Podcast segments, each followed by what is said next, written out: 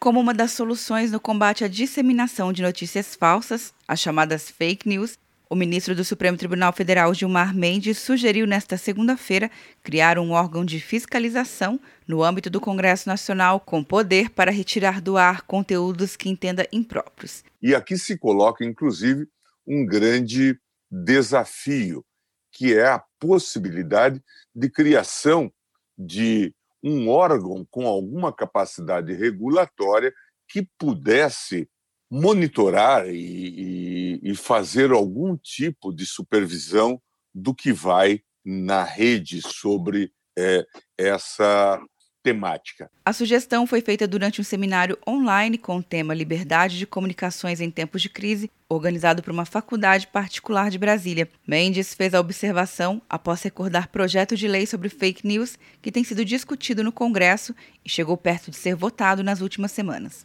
Claro que haverá dificuldades, talvez, de instituir um órgão desse perfil, e eu mesmo tenho dito que talvez uma das soluções que nós venhamos a adotar, ou que poderíamos adotar, é criar esse órgão no âmbito do próprio legislativo.